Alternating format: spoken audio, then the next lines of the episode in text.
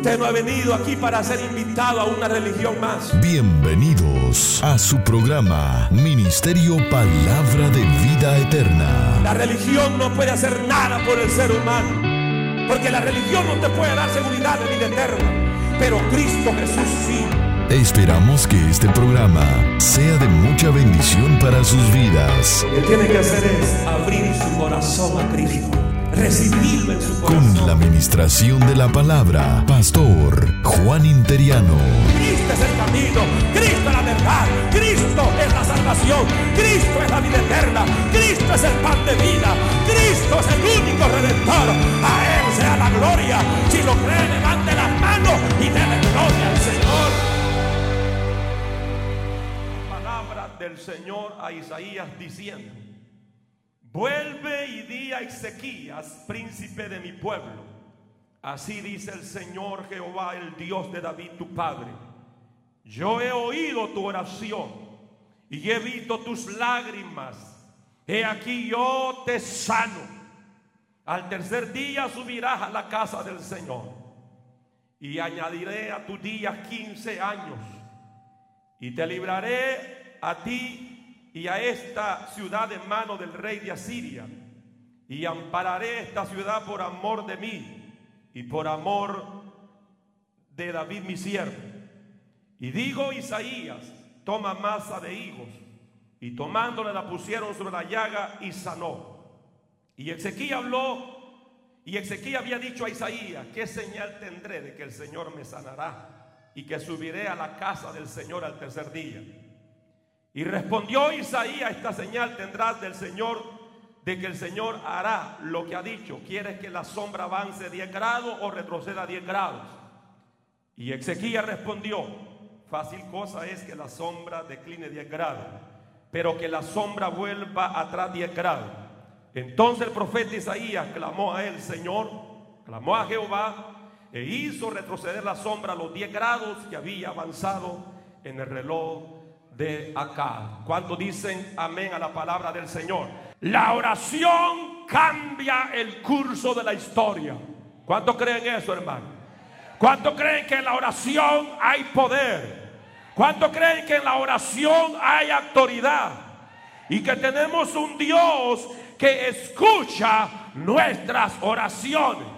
Un Dios que dice, clama a mí en angustia y yo te responderé y te mostraré cosas grandes y ocultas que tú no conoces. Cuando vemos a la iglesia de hoy en día, una iglesia apática, una iglesia fría, una iglesia apagada, una iglesia mundana, una iglesia impía, una iglesia enamorada más del mundo que de Cristo. ¿Sabe cuál es la razón? Porque ha dejado de orar. Y cuando un creyente deja de orar, dejará de ver la gloria de Dios, dejará de ver la presencia de Dios. Pero una iglesia que ora verá el poder de Dios, verá la gloria de Dios, verá milagros de parte de Dios, verá prodigio de parte del Señor. ¿Cuánto lo creen conmigo, hermanos? Es impresionante cuando vemos grandes avivamientos, como Dios se manifiesta, hermanos, a través de aquellos hombres que claman, a través de aquella iglesia que intercede.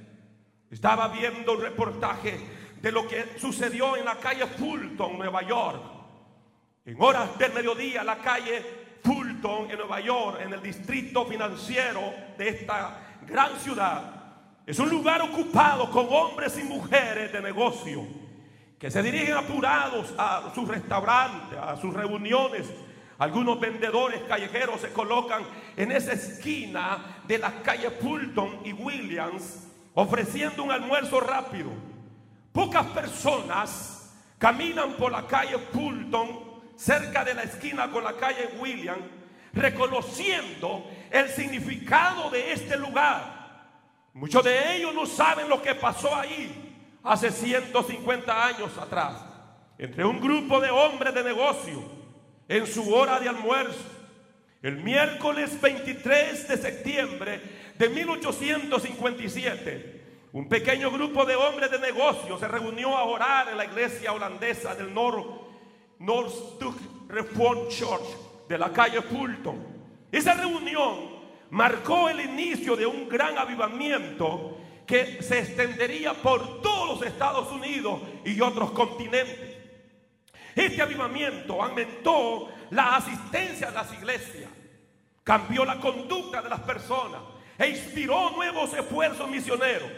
El avivamiento de oración de 1857 a veces se le llama el avivamiento histórico laico. Contrario a otros avivamientos históricos, no hubo ningún famoso predicador reconocido en medio de este avivamiento.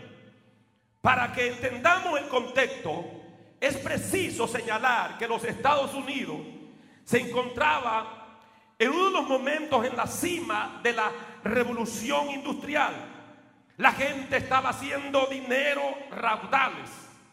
La mayoría no sentía necesidad de Dios ni de orar. Porque cuando el ser humano está bendecido, se olvida de su Dios. Cuando usted tenía un salario miserable, buscaba más a Dios. Pero hoy que ya tiene un negocio y que ya tiene un buen ingreso, quiere olvidarse de Dios. No comete el error del, rey Ezequiel. La muerte le vino a él y le estaba llegando por la soberbia. Porque cada vez que nos alejamos de Dios, vendrán los juicios de Dios. Vendrá la muerte misma. Y eso es lo que le estaba pasando a los mismos Estados Unidos. Se habían olvidado de su Dios, se habían olvidado de la oración. En medio de aquel escenario, en su providencia, Dios levantó un gran laico que sentía una gran carga por la condición espiritual de la gente en la ciudad de Nueva York. Me imagino que este laico no tenía la menor idea cuán grandemente Dios usaría su vida en sus esfuerzos en el gran avivamiento de oración. Su nombre lo revela la historia, Jeremías Lenfier.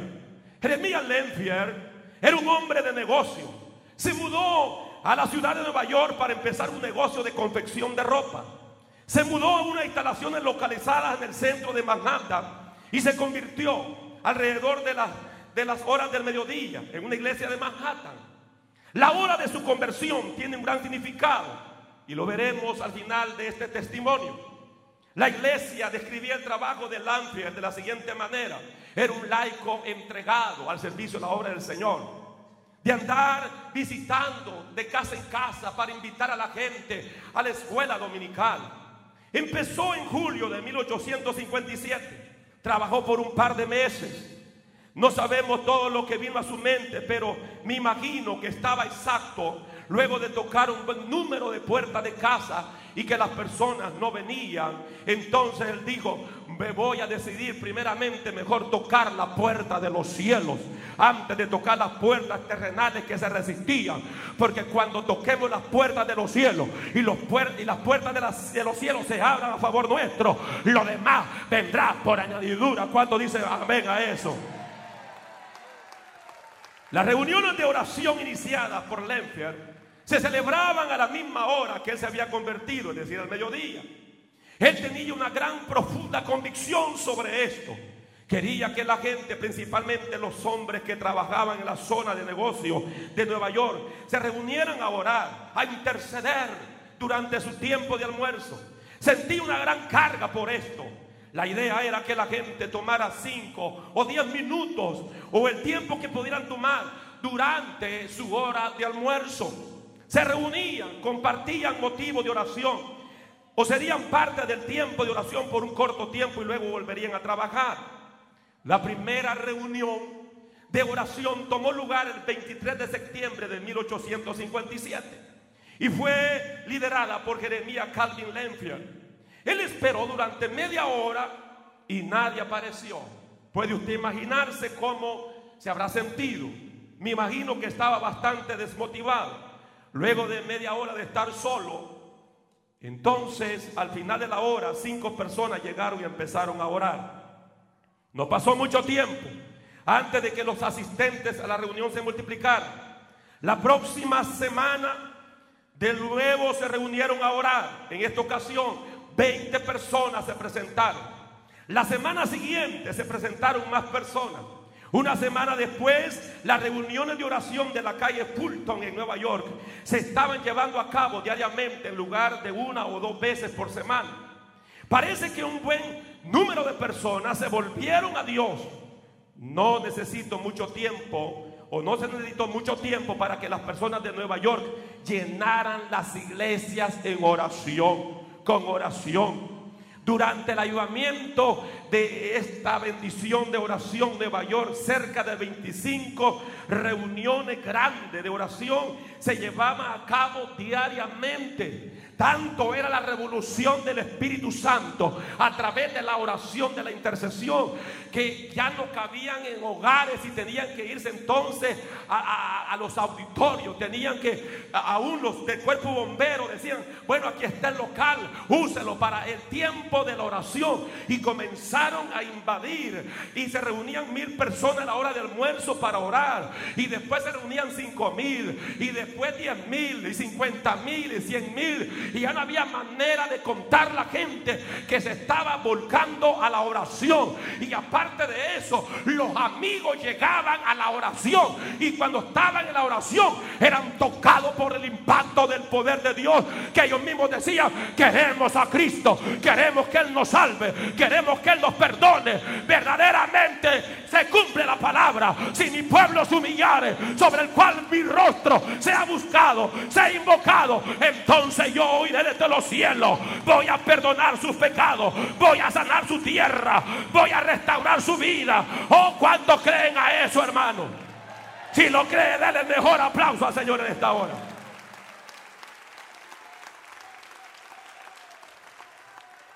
Era impresionante. A medida que el tiempo transcurría, esto iba en un crecimiento acelerado. Es decir, que todas las iglesias se llenaban, la gente llegaba para orar, para clamar, para invocar el nombre del Señor. Según una de las fuentes del famoso editor de periódico, ahora que Crowley se encargó de ver por el mismo cuántas personas estaban orando al mediodía, y llegó el momento que ya no pudo contar más, según era el crecimiento acelerado de la gente que se estaba volcando para orar a Dios. Las personas se estaban reuniendo los hombres de negocio estaban cada día volcándose para buscar el rostro del Señor. El avivamiento del Espíritu Santo en sus vidas, en sus comunidades, era una realidad. Es decir, que llegaban para orar, llegaban peticiones de todas partes del mundo. Dios comenzó a levantar un avivamiento poderoso. Eso es lo que hace la oración. Ellos no solamente oraban por las personas cristianas, sino por los inconversos que asistían a la misma reunión allí salvación, habían sanidades, habían milagros. Pero la realidad es que el mismo Lempier, mientras conducía estas reuniones de oración, era efectivamente el evangelismo. ¿Por qué? Porque la oración, hermano, va a traer conversión. La oración va a traer evangelismo. La oración va a traer milagros. La oración va a traer sanidad. Dios nos está llamando como iglesia que volvamos al principio de la palabra. Volvamos a la oración. Volvamos a la intercesión. Queremos fuego de Dios. Hay que orar. Queremos gloria de Dios. Hay que clamar a Dios. Queremos vivencia del Espíritu. ¿Cuántos quieren vivencia del Espíritu? Tenemos que volcarnos a Dios nuevamente. Lo que estaba pasando en la medida en que el avivamiento se extendía, eran que las iglesias también, hermanos, se infundía ese ánimo, gloria al Señor. Porque déjeme decirle, la presencia de Dios, el avivamiento, Quizá un poco raro la comparación, pero es como una gripe, de esas gripes contagiosas. Cuando hay gripe contagiosa con solo que te toque o esternude la persona frente de ti, agarra la gripe. Pues quiero decirte que lo espiritual es lo mismo. Cuando hay una llama que se enciende en un lugar, puede ser uno que tenga esa llama, pero esa llama puede contagiar a los demás. Y la gloria de Dios cae sobre un individuo, pero luego comienza a expandirse. Y yo creo que algo grande viene para este lugar. Yo quiero ser parte de ese avivamiento. Yo quiero ver la gloria de Dios en este lugar. ¿Cuántos quieren ser partícipes de ello? Levanta las manos y alaba a Dios en este lugar.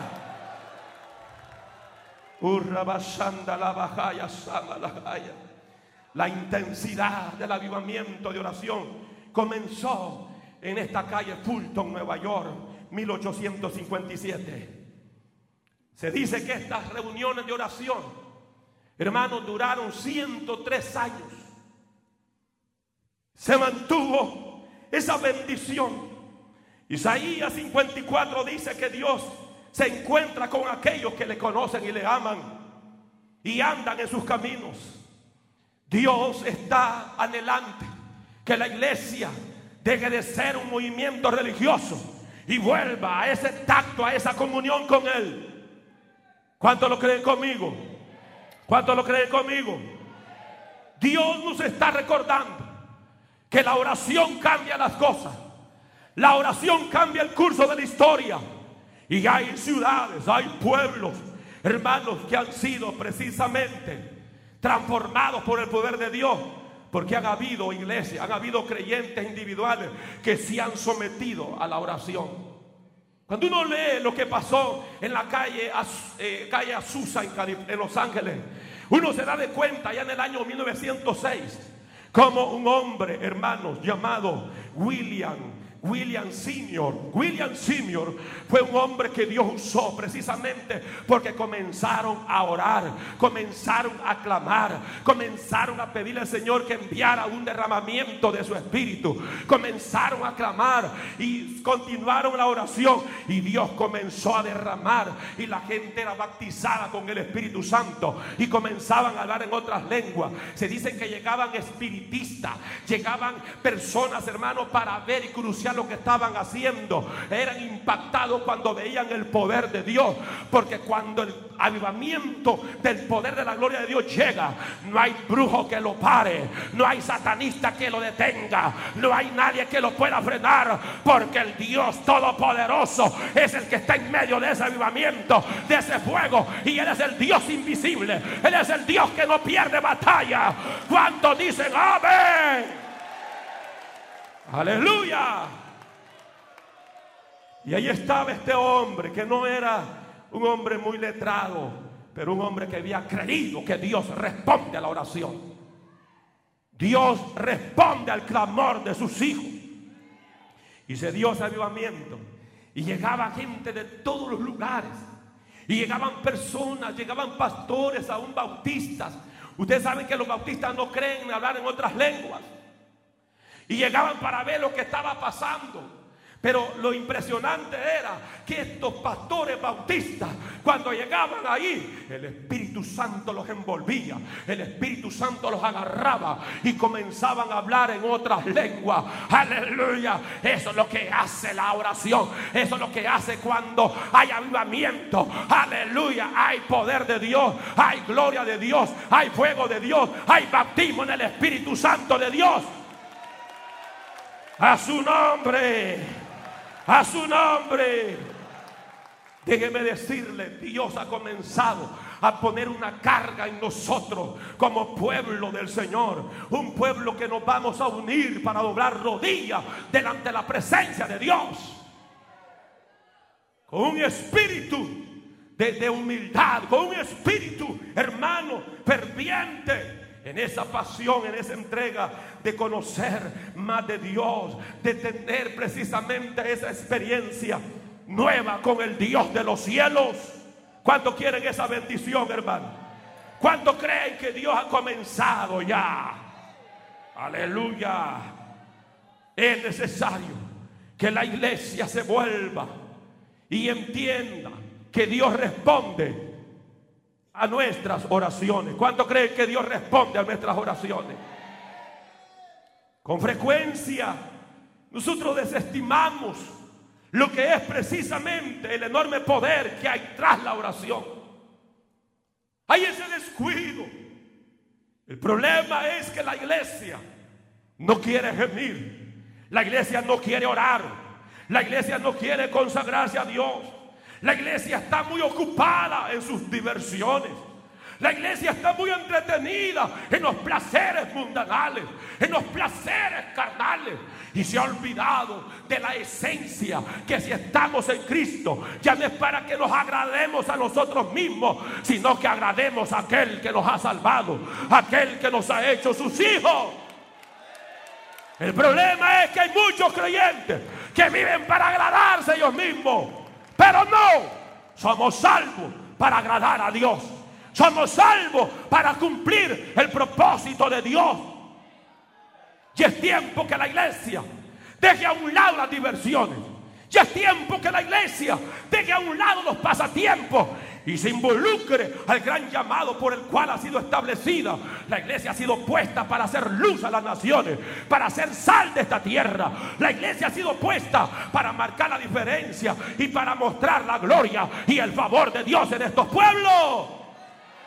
Y aunque no me digan amén, es una verdad, aleluya.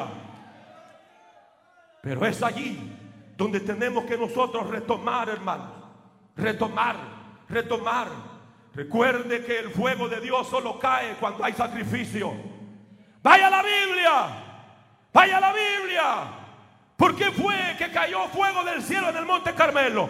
¿Por qué? Porque hubo un hombre que preparó el altar. Hubo un hombre que puso sacrificio en aquel altar. Y ahí de Dios envía el fuego. Si no hay altar preparado, si no hay, hermano, búsqueda, si no hay entrega, si no hay pasión, si no hay sacrificio, Dios no envía el fuego. Pero hay un remanente fiel que está entendiendo esta revelación y que está preparando altar, está doblando rodillas, está presentando su misma vida como sacrificio para que el fuego de Dios caiga para que la ama sojalaya. ¿A quién yo vine a predicar en esta hora?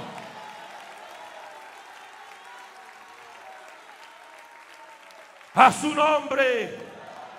A su nombre.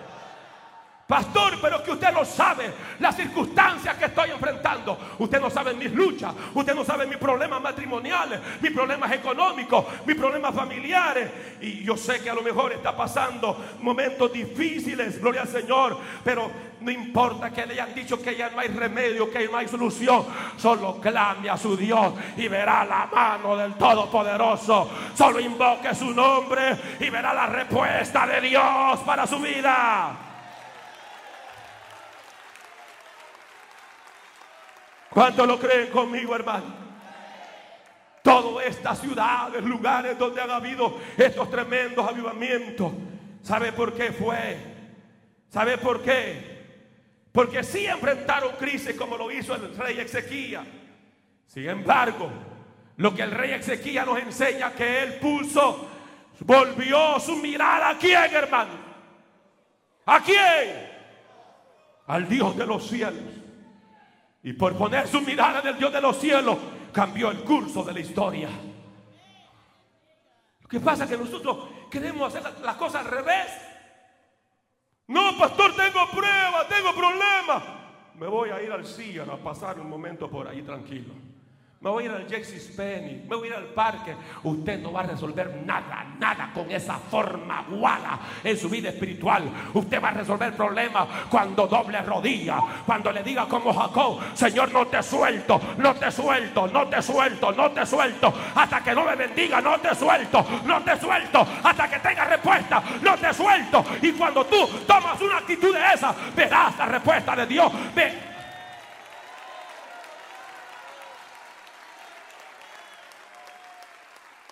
La iglesia necesita volver su mirada a Dios. ¿Cuánto lo creen conmigo? Así como el rey Ezequiel volvió su mirada a Dios, la iglesia lo necesita. En aquellos días, dice Ezequiel, cayó enfermo de muerte. Se considera bíblicamente por otros pasajes que la Biblia señala este personaje.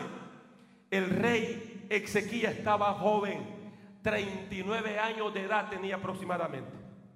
Era una persona relativamente joven para morir. Pero ¿por qué ahora? Vino la profecía, vino a él el profeta Isaías, hijo de Amós, y le dijo, el Señor Jehová dice así, ordena tu casa porque vas a morir. Vas a morir. ¿Por qué esa enfermedad de muerte para el rey Ezequiel? ¿Por qué razón? ¿Qué es lo que estaba pasando? Se nos dice la Biblia que este hombre obedeció a Dios y trajo una reforma espiritual poderosa al pueblo, a la nación. Pero ¿cuál es el problema? ¿Sabe qué? Dios, por la obediencia y sometimiento, lo había bendecido a este hombre. ¿Cuánto creen que Dios bendice cuando le obedecemos? Dios le había bendecido. Pero ahí comenzó el corazón del rey Ezequiel a llenarse de soberbia, de orgullo, de enaltecerse. Ahí es donde viene la invasión de Asiria. Viene la enfermedad al rey Ezequiel con amenaza de muerte. ¿Sabe lo que eran? Los juicios de Dios. Los juicios de Dios. Porque si Dios te bendice, Dios te bendice por tu obediencia. Dios te bendice por la palabra. ¿Sabes por qué? ¿Sabes por qué? Porque Él es fiel. Pero no tienes que olvidarte. No tienes que apartarte. Entre más Dios te bendice en todas las áreas económicamente, en cualquier área que sea de tu vida.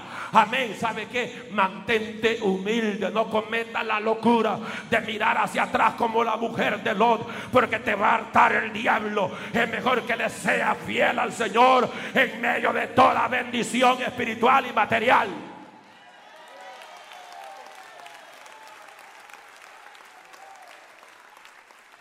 ¿Cuántos lo creen así, hermano? ¿Cuántos lo creen así? Y es impresionante como vemos acá, precisamente, pero dice el versículo 2, habla precisamente, ¿qué es lo que hizo? ¿Qué es lo que hizo el rey Ezequiel? Volvió su mirada a Dios. Volvió su mirada a Dios. Los creyentes de hoy en día necesitan volver su mirada a Dios. La iglesia hoy en día necesita volver su mirada a Dios. ¿Por qué rechazar la misericordia de Dios? ¿Por qué rechazar las bendiciones de Dios? Esto implica juicio en proporciones. Cuando la persona rechaza las bendiciones de Dios, rechaza la misericordia de Dios, será presa del juicio, será presa del castigo. Dios es un Dios que precisamente, hermano, ama a su pueblo. Pero cuando nos apartamos de Él, entonces vienen los juicios. Dios no solo hizo un milagro de sanidad en la vida de este rey Ezequiel, sino que utilizó circunstancias en apariencias ilógicas que rompían todo el esquema para mostrar su poder. El Dios de Israel es el Dios nuestro. Y Él es un Dios de poder y gloria en el Dios que hemos creído. Es un Dios que no tiene limitaciones, dije. Por lo tanto, iglesia, vamos a volver nuestra mirada a Dios. Vamos a levantarnos y vamos a comenzar a profetizar en nuestras oraciones. Amén. Y declarar que Maryland, que Virginia, Washington va a ser sumergido y sacudido en el poder, en el gran poder de la gloria de Dios.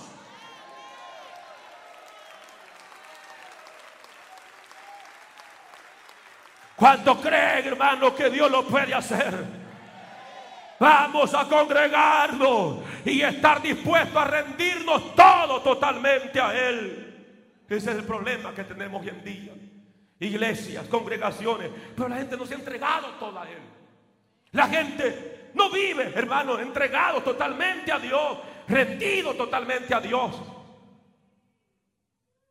¿Cómo reaccionaríamos si el Señor nos llamara 24 horas de oración y que todos estemos allí? ¿Ah?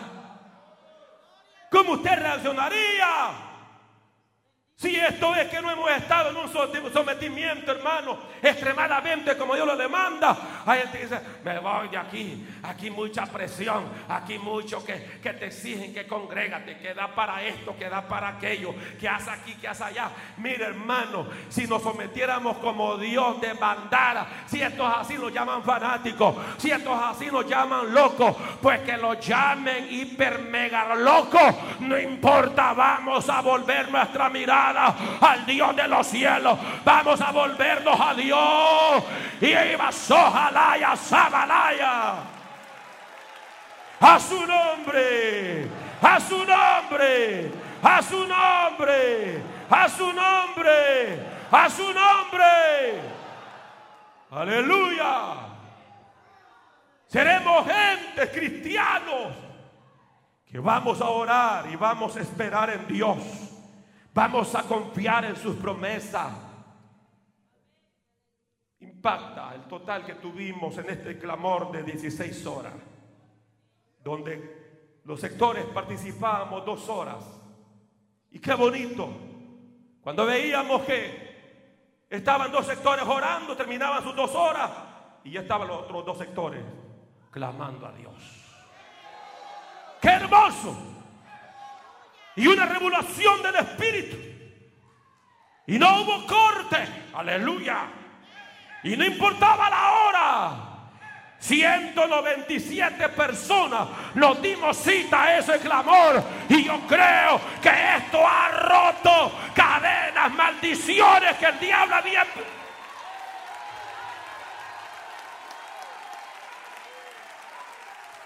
16 horas corridas.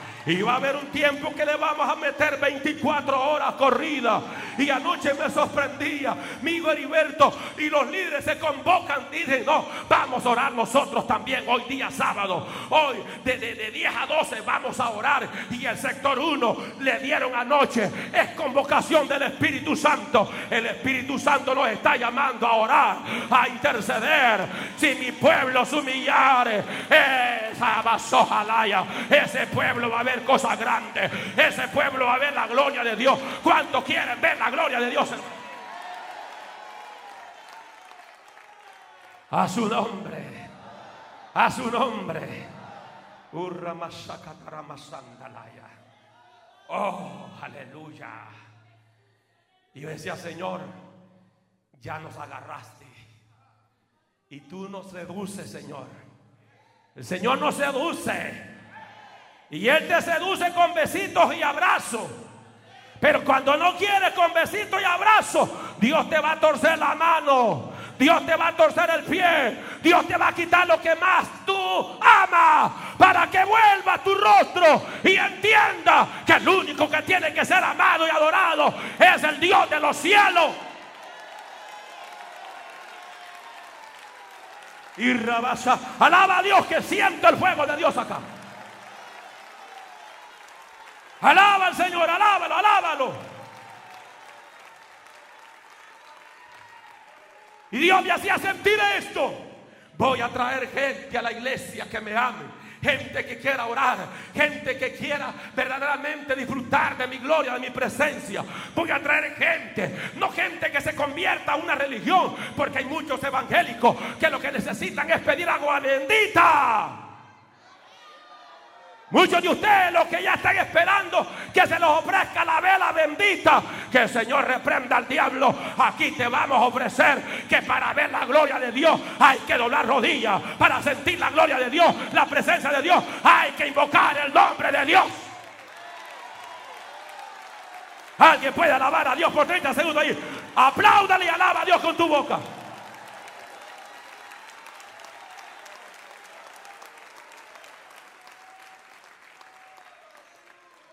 gente hambre de la presencia de Dios. Cristo dijo, bienaventurados los que tienen hambre y sed de justicia, porque ellos serán saciados. Y Dios, y yo le decía, Señor, y estando aún ahí le decía, Espíritu Santo, pastorea este pueblo, revoluciona este pueblo, arresta este pueblo. Y yo no quiero a nadie sirviendo al Señor a la fuerza.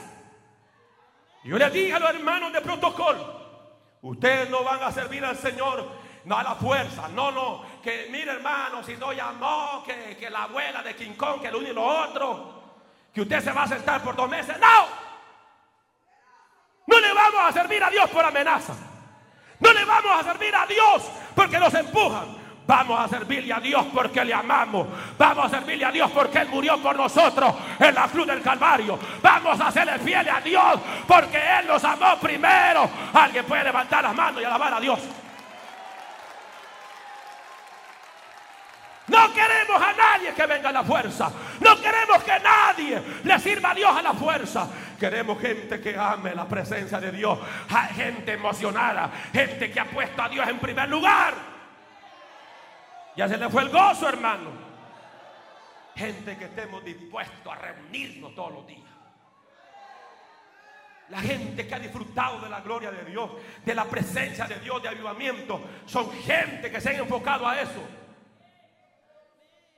Y anoten supervisores y líderes, no vamos a romper el esquema de trabajo.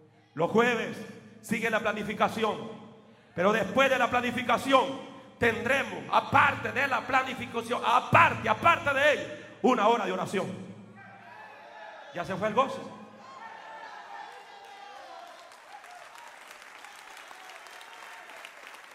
Una hora de oración.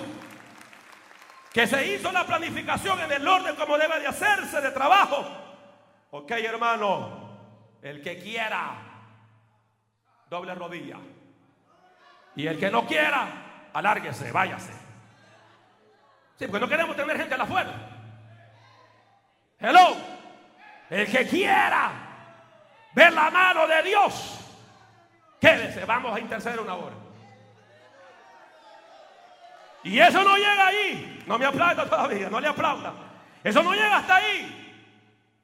A cada uno de los trabajadores le dan una hora de almuerzo media hora hasta mucho para que usted se coma los frijoles y la tortilla. Media hora para que usted almuerce y media hora de oración.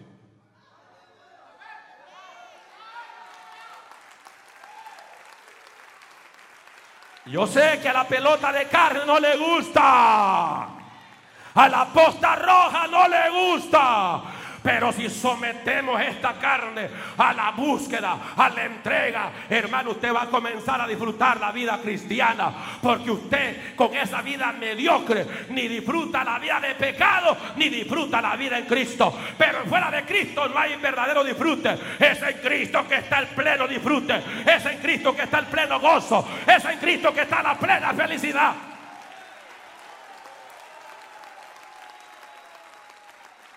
Media hora de oración. Y si usted trabaja con un hermano, pues ya tiene un compañero ahí. Y si no tiene hermano, invite a sus amigos. Dígale, hey, páseme la, la lista de todos sus problemas. Hermano que está loco, le va a decir. Ya se volvió a guardar el pecado. No, no, no, no. Yo tengo un Dios que responde en nuestras oraciones. Y yo no creo que el jefe le diga algo si es su hora de, descanso. En esa hora de descanso usted puede estar patas arriba, patas abajo, como usted quiera. Y usted convoque a los amigos y ya van a comenzar los reportes. Y si usted tiene compañía y jefe, jale, ahí estamos mejor todavía. Porque significa que usted va a agarrar a todos. Y decir, ¿saben qué? Muchachos, tenemos media hora para comernos los frijolitos y media hora para clamar a Dios que derrame por los méritos de Cristo el fuego, el poder del Espíritu Santo.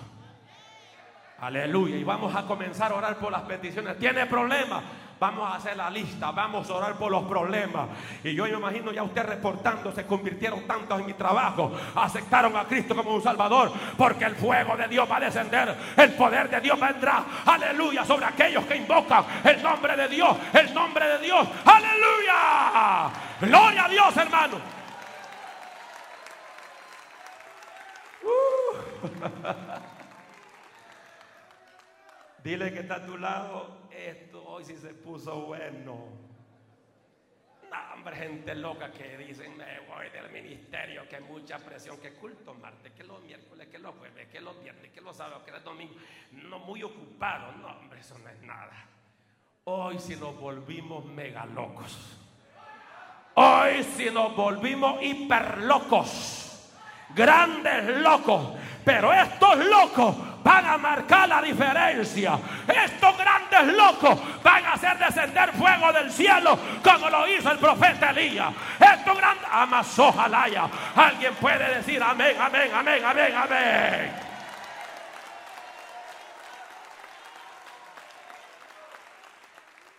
Y Dios va a comenzar a reunir gente así. Gente que no sea egoísta. Porque el egoísmo es un pecado de maldición. Quienes le dan a Dios nunca pierden. En una montaña caminando con mi esposa, no le voy a decir a dónde, preguntó. Yo le decía, Señor, explícame cómo es que muchos matrimonios decimos esto. Mi matrimonio se está destruyendo por la iglesia. Le hice una pregunta delicada al Señor. Y no de rodillas, caminando en una por la montaña. Vino eso en mi mente. Explica cómo muchas veces te juzgamos diciendo, Señor, mi matrimonio se va quebrado, se está quebrando por la iglesia. Y Dios me dio la respuesta sencilla para ustedes, hermanitos, que lo han dicho. Para ustedes, hermanitas, que lo han dicho. ¿Sabe qué Dios me dijo? El matrimonio es una institución mía. Y la iglesia es mi cuerpo. Por lo tanto, mi cuerpo jamás va a destruir lo que yo he establecido, que es el matrimonio. En otras palabras, es una excusa barata que los matrimonios digan, no, mi matrimonio se destruyó porque yo me dediqué mucho a la obra del Señor. Yo me dediqué a la obra del Señor. Mentira del diablo. El que mata, el que destruye, el que divide es el diablo. Cristo vino a dar vida y vida en abundancia. Jamás tu matrimonio se va a destruir por consagrar tu vida a Dios. Jamás tu matrimonio se va a destruir por servir en la obra del... Alguien puede alabar a Dios en este lugar. Alguien puede alabar a Dios. Amazojalaya. Esto no me lo reveló carne ni sangre. Esto vino derecho del cielo para que dejemos ese cuento barato y dejemos de creerle al diablo y acusar a Dios que Él destruye los matrimonios. No. Y esa mujercita rebelde que se levante y le dice, es que tú sos la iglesia, ya me olvidaste a mí, ya olvidaste a los hijos. Ese es un demonio. Esa mujercita, esa mujercita está endemoniada. ¿Por qué cuando se echaba los tragos no le decía nada? ¿Por qué cuando era marihuanero no le decía nada? ¿Por qué cuando andaba de disco en disco no le decía nada? Y dedicaba todo el tiempo a la basura del diablo. Y hoy que está dedicando el tiempo a Dios, solo es excusa esa mujercita. Póngale mano y reprenda esos pichones. Póngale mano y reprenda al diablo. Hay poder en la oración. Hay poder en el nombre de Jesús.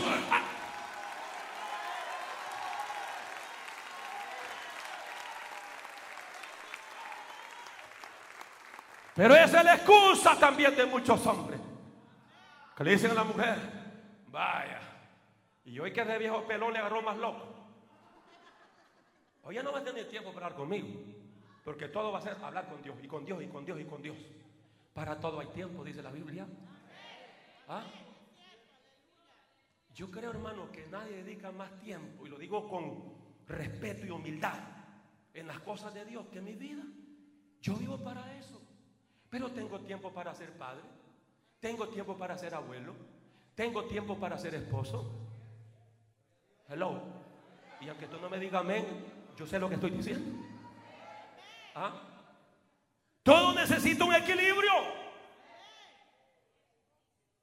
Pero en realidad debemos de entender esto. Quienes le dan a Dios nunca pierden. Demos nuestro tiempo a Dios. Demos nuestras finanzas a Dios. Demos nuestro corazón a Dios. Demos todo nuestro amor a Dios. Demos nuestras pasiones a Dios. Demos todo a Dios. Y en Él vamos a tener ese ahorro en los cielos. Lo único que realmente ahorramos es lo que le damos a Dios. El resto de todo lo demás finalmente se pierde.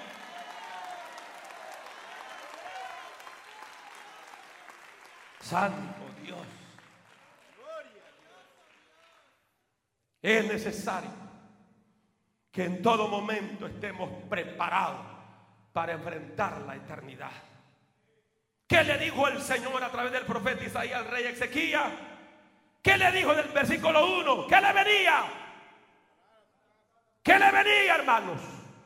Un cumpleaños, fiesta rosa. ¿Qué le venía?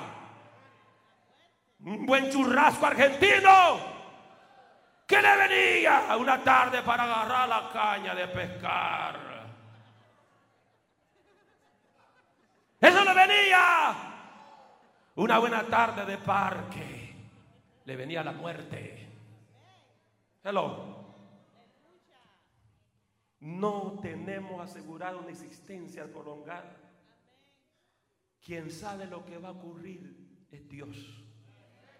Lo que pasa es que uno, hermano, se materializa y todo es lo material, y lo material, y lo material, y lo material, y lo material, y lo material, y, siempre ese choque que hay, hermano, donde los creyentes dicen, es que no tengo tiempo, hermano, mire, para congregarme, mira, apenas yo puedo venir los domingos, apenas. Apenas yo puedo venir una vez al mes, es que no tengo tiempo. Y la gente no tiene tiempo para lo de Dios. No tiene tiempo para congregarse. No tiene tiempo para servir a Dios. No tiene tiempo para las cosas espirituales. Pero cuando se trata de las cosas de Dios, ¿ah? para todo hay tiempo, ¿verdad que sí? Hay tiempo para el trabajo, hay tiempo para todo ello. Pero cuando se trata de la obra del Señor, no hay tiempo. No, no, no, no, no puedo, hermano, no, puedo. ¿Ah? Y Dios lo sabe, sí, Dios lo sabe, que está bien, bien trabado con lo material. ¿Ah? Mire cómo somos los creyentes. Solo note cómo somos los creyentes. Tenemos una fiebre, no voy a la iglesia, estoy con gripe. Vaya a buscarlo el siguiente día a la casa. Anda, ¿a dónde anda el que estaba con fiebre que no vino a la iglesia? Trabajando. ¿A qué hora me toca mi turno, pastor? Porque esto no lo vamos a soltar. Anote el último viernes, el último viernes de este mes. Vamos con los 16 horas de oración. Con los que quieran, los que no quieran, hacia un lado. Yo quiero gente que quiera, gente que ame a Dios, gente que quiera un avivamiento, gente que quiera salir de la rutina, gente que quiera sentir el fuego, la presencia, la gloria, la libertad del Espíritu. Aleluya.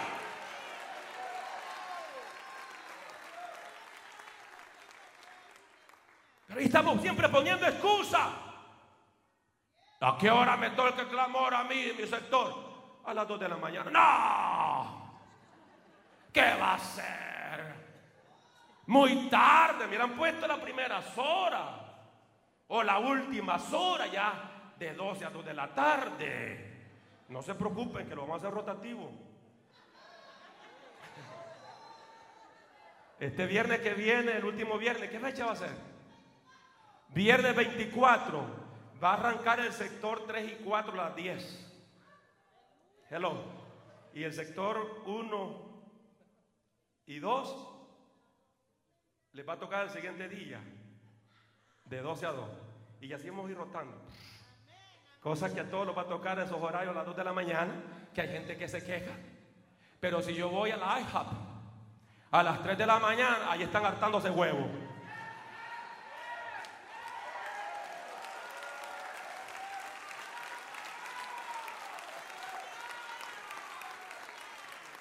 Ahí están comiéndose los pancakes con miel y un buen café, sin vergüenza. Se trata para de hartarse, ahí sí estamos cualquier hora.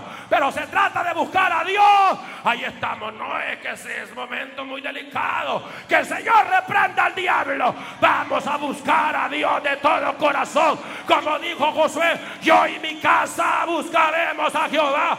Yo y mi casa ser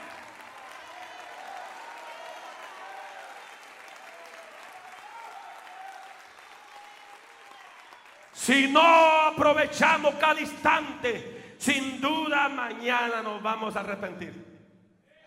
Hello. Esa gente que tira los privilegios como que son mangos maduros, te vas a arrepentir. Anótalo. Te vas a arrepentir. Todas las oportunidades que Dios te está dando y no las aprovecha, te vas a arrepentir. El verdadero significado de vivir es viviendo, pero tomado de su mano poderosa.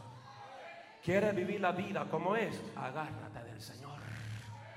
No te sueltes del Señor. Y aunque te tiren garrotazo, y aunque te tiren piedra, y aunque te critiquen, y aunque te difamen, y aunque digan de ti lo que quieran, agárrate, agárrate. Y dile, Señor, no me suelte, no me suelte, papito lindo. No me suelte, porque si estoy así de tu mano, nadie me podrá tumbar, nadie me podrá vencer, nadie me podrá amas, ojalá ya. Al que me está escuchando en este lugar.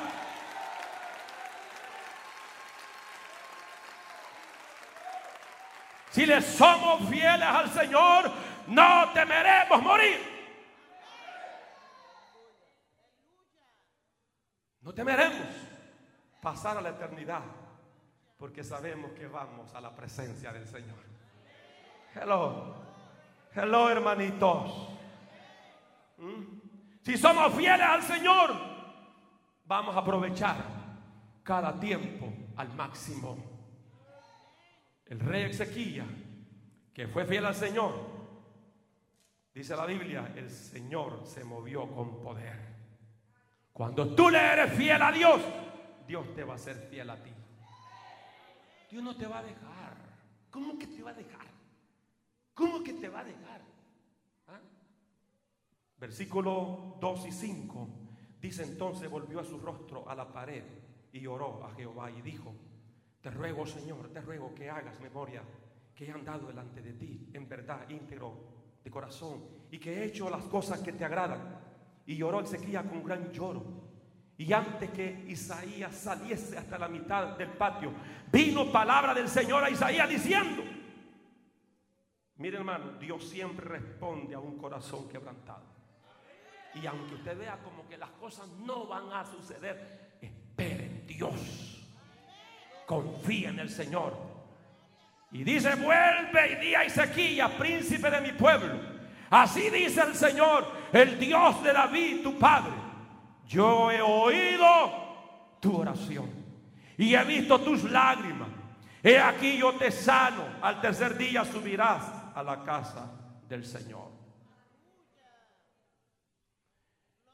Con frecuencia escuchamos creyentes que dicen, Dios ya no me ama. Dios ya se olvidó de mí. Dios ya no escucha mis oraciones. Por favor, ore por mí porque a usted lo oye. Cuando el rey Ezequiel se enteró de la inminencia de su muerte, el rey lo que hizo en el versículo 2, ¿qué hizo, hermano? Orar. Clamar a Dios. Invocar su rostro, invocar su nombre. Cuando no hay salida en el laberinto en que estamos. Porque hay situaciones así. Yo sé que aquí hay hermanos lindos que están en un laberinto. Y hermanas lindas que están en un laberinto, que no hayan salida. Pero cuando no haya salida, ¿qué vas a hacer? Ora a tu Dios. Él te va a sacar de ese laberinto. Él tiene el poder para hacerlo. Cuando dice amén en este lugar? Busca a Dios. La oración nos abre las puertas al mover de lo sobrenatural de Dios. Versículo 2 y 3, el rey Ezequiel tenía claro que podía confiar en Dios para que obrara un milagro. Oración es intimidad con Dios. Oración es hablar con Dios. La iglesia que no ora le está diciendo, no quiero hablar contigo. El creyente que no ora le está diciendo, no quiero hablar contigo. Pero los creyentes, mayormente cuando hay convocaciones, que son citas con Dios, porque estas, estas ideas, hermano, de estos viernes, que todos los últimos viernes del mes tendremos clamor de 16 horas. Esto no es de la carne. Esto no es de Juan Interiano. Esto de que usted partiendo mañana va a sacar media hora de oración en su trabajo, en la hora de almuerzo. Esto no es de la carne. Esto que todos los jueves en la reunión de planificación se va a dar una hora. Esto no es de la carne. Esta es una asamblea y convocación del Dios de los cielos que quiere hablar con nosotros, que quiere que nosotros hablemos con Él. Aleluya.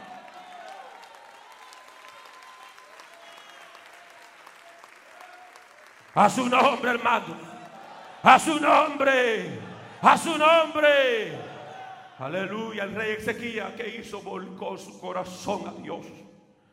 Como debemos de hacer siempre que oramos. Dios escucha, diga conmigo, Dios escucha y responde mi oración. Clamé a Jehová, dijo David, y él oyó mi clamor. Satanás es especialista en borbandear nuestras mentes y nos siembra la idea de que estamos solos. Satanás te dice en medio de ese problema, de esa crisis, estás solo. Todos te han abandonado, Dios te abandonó. Dios no te escucha. Pero esa es mentira del diablo. San Juan 8:44 dice que es el padre de toda mentira. Él nunca habla verdad. Satanás y sus demonios siempre hablarán mentira. Pero Dios es. Dios desea hacer algo especial con nuestra vida hoy. Hoy usted le va a pedir su milagro a Dios. Hoy usted va a confiar en Dios. Que lo que hizo con el rey Ezequiel, Dios lo puede hacer con usted. Y si Dios lo libró de la muerte, Él te puede librar de la muerte espiritual. Él te puede librar de la muerte física. Él te puede librar de cualquier situación adversa que sea.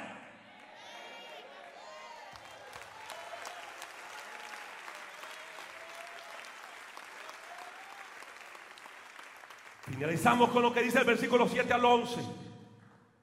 Dios obra de manera sorprendente y rompe todos los esquemas. El versículo 7 dice, y dijo Isaías, toma masa de higos, y tomándola la pusieron sobre la llaga y sanó. ¿Sería que Dios necesitaba esa masita de higos? ¿Por qué Dios lo hizo? Porque Dios tuvo que usar.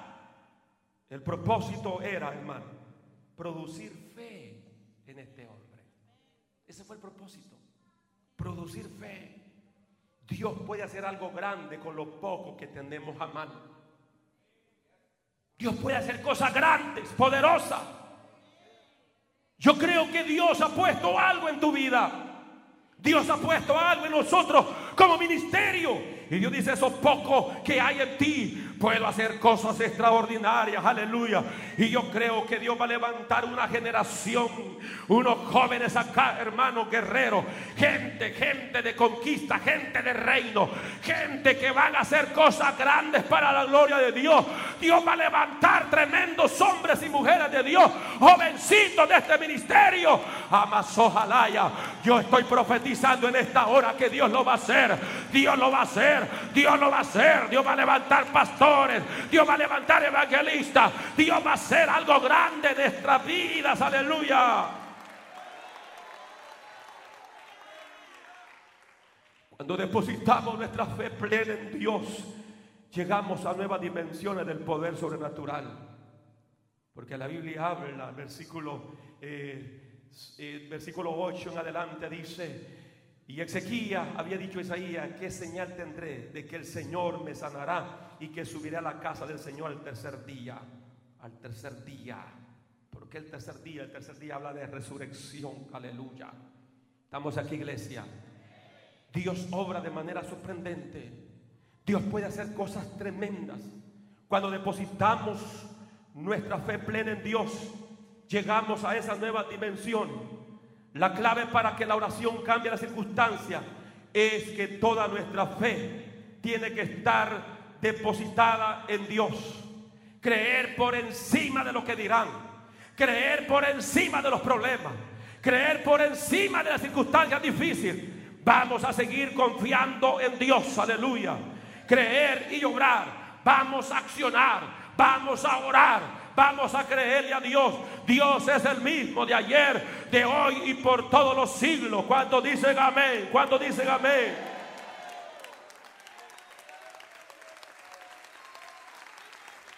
Y respondió Isaías, esta señal tendrás de que el Señor Jehová hará lo que ha dicho. ¿Quieres que la sombra avance 10 grados o que retroceda 10 grados? O sea, en otras palabras, ¿quieres que el día sea más corto o más largo? Ezequiel respondió, fácil cosa es la sombra que decline 10 grados, que hacia adelante, pero que la sombra vuelva atrás 10 grados es más difícil. La verdad que tanto retroceder el tiempo como adelantarlo, nadie lo puede hacer, pero Dios lo puede hacer. Entonces el profeta Isaías clamó al Señor Jehová, hizo retroceder la sombra a los 10 grados que había avanzado en el reloj de Acaz. Fue un milagro notable. El día fue más largo. Habrá algo imposible para Dios. Ese Dios que libró a Ezequiel de la muerte está aquí. Ese Dios que hizo el día más largo está aquí. Y no importa cuál sea tu necesidad, Solo créele a Dios. Solo créele a Dios.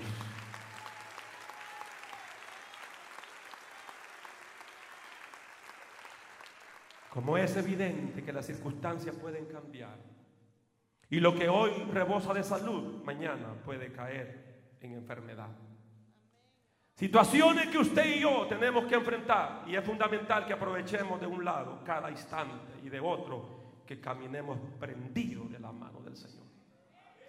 No nos soltemos, iglesia de Cristo. No nos soltemos de la mano del Señor en medio de todo esto que Dios está haciendo, que nos está impulsando a retomar la oración, no nos soltemos. No nos soltemos. No nos soltemos. Al contrario, agarrémonos más del Señor. Y le demos nuestras manos Señor, quiero que mi vida esté esculpida en tus manos. No quiero alejarme ni separarme de ti. Quiero estar cerca de ti. Quiero caminar tomado en tu mano. ¿Cuántos están de acuerdo conmigo en esta hora? ¿Cuántos queremos caminar de la mano del Señor? Se pone de pie aquellos que quieren caminar de la mano del Señor. Aleluya. Ahora cuando andamos en los caminos del Señor podemos tener la certeza que no estamos solos. Si el diablo no nos pudo matar cuando estuvimos en esa garra, en sus garras, en sus manos, ¿cómo nos va a matar hoy que estamos en las manos de Cristo? ¿Cómo? ¿Cómo? Cuando oramos, cosas grandes suceden. La oración de Ezequiel cambió el curso de la historia. Muchos movimientos de avivamiento cambió el curso de la historia por un hombre, un grupo que iniciaron oración a Dios. ¿Cuántos creen que Dios nos está revolucionando, hermano? ¿Cuántos creen que Dios nos está llamando a una comunión más íntima, a una entrega más profunda? Yo sé que aquí hay hermanos con serios problemas, pero Dios no te ha dejado, hijo. Dios no te ha abandonado. No te rindas. No te entregues.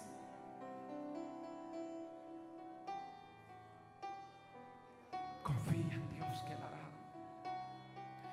Podrá olvidarse la mujer de lo que da luz. Pero Dios no se olvida de sus hijos. Dios no se olvida de aquellos que confían Yo voy a pedir en esta hora que aquellos que entendemos el llamado que Dios nos está haciendo, vengamos corriendo aquí al frente. Dios nos está llamando a una intimidad más profunda. Dios hablaba a mi espíritu en esta tarde y me decía, voy a hacer cosas grandes con este pueblo. Solo dile a mi pueblo que confía en mí, que le dé libertad a mi espíritu, que no es con su fuerza Simplemente nosotros lo que tenemos que hacer es humillarnos delante de Él. Simplemente lo que tenemos que hacer es orar. Y si en ti hay una gran necesidad familiar, matrimonial, cual sea el problema, cual sea la necesidad, si Dios libró a Ezequiel de la muerte, Dios puede librarte a ti. Si Dios lo sanó a Ezequiel de una enfermedad de muerte, no era una gripe cualquiera era una enfermedad de muerte. Dios lo libró, Dios te puede librar a ti. Dios te puede librar, Dios te puede sanar a ti. En esta hora trae todas tus cargas al Señor. En esta hora dile Señor, revolucioname. En esta hora dile Señor, ya no quiero vivir para mí mismo, quiero vivir para ti. Quiero que mi vida plenamente esté dedicada a ti, Señor esté consagrada a tu servicio, Señor, en lo que anhelo, en lo que deseo. En medio de las circunstancias adversas, aleluya. Como que parece que nunca van a cambiar. Yo quiero decirte que el Dios al cual le servimos es un Dios que cambia todas las cosas. Un Dios que pregunta y dice, ¿acaso habrá algo imposible para mí? ¿Cuál es el milagro que necesitan? ¿Cuál es la sanidad que necesitan? Solo ven y confía en el Señor. Solo ven y confía en el Señor. Aleluya. Solo ven y confía en Él. Aleluya. Solo rinde tu vida, ríndete al Señor en esta hora. Ríndete a Él, ríndete. Y Rabasanda, Dios nunca rechaza la oración de sus hijos. Dios nunca rechaza la oración de su pueblo. Cuando hay un pueblo que clama, cuando hay un pueblo que ora, Dios responde a esa oración. Dios responde a esa oración. Aleluya. ¿Cuántos de los que han nacido de nuevo me dicen, pastor interiano, yo me voy a unir a ese sentir que Dios ha puesto en mi corazón, de que dediquemos tiempo a la oración, aleluya. Yo quiero ver un avivamiento en esta área metropolitana. Oh, gloria al Señor, que los días domingos podamos ver dos, tres cultos acá, llenos de almas para el reino de los cielos. Yo creo que ya es tiempo que nos levantemos con poder y unción. Yo creo que ya es tiempo, aleluya. La oración será el recurso que Dios usará. Oh, gloria al Señor para traer su gloria sobre nosotros, para traer su avivamiento sobre nosotros. Levante su oración al Señor en esta hora. Oh, aleluya, levanta tu clamor al Señor. Y si te has sentido cargado, descansa en el Señor. Si has sentido como que las fuerzas se han terminado, hoy solo reposa en Él. Reposa en Él, reposa en Él.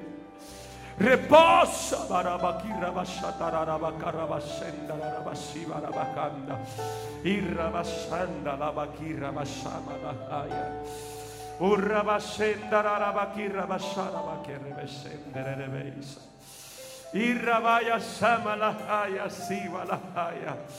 Oh, levanta tu clamor a Dios, levanta tu oración al Señor. Él no rechaza tu clamor, Él no rechaza tu oración. Su oído está atento a tu clamor, su oído está atento. Oh, aleluya, llegaste enfermo. Hoy el Señor te sana. Llegaste oprimido. Hoy el Señor te hace libre de su opresión. Llegaste triste. Hoy el Señor te devuelve el gozo de tu salvación. Y y los que están en la silla, si usted ha nacido de nuevo, levantemos todos juntos un clamor a Dios. Digámosle por los méritos de Cristo, Padre, envíe un derramamiento poderoso de tu espíritu a esta área metropolitana. Por los méritos de Cristo, te pedimos, Padre, que avives tu obra, aviva tu iglesia, avívanos con tu poder. Avívanos, avívanos, avívanos con tu Espíritu Santo. Manda tu fuego, manda tu fuego. Manda tu fuego a cada familia. Manda tu fuego, Señor. Senda. Y rababa, canda, la baba, y siga la haya. Y rababa, y senda, kenda la bahaya. Oh Dios, unifica los matrimonios, unifica las familias, Señor amado. En esta hora, mira este pueblo que se ha acercado en fe, trae solvencia, trae soluciones a cada necesidad.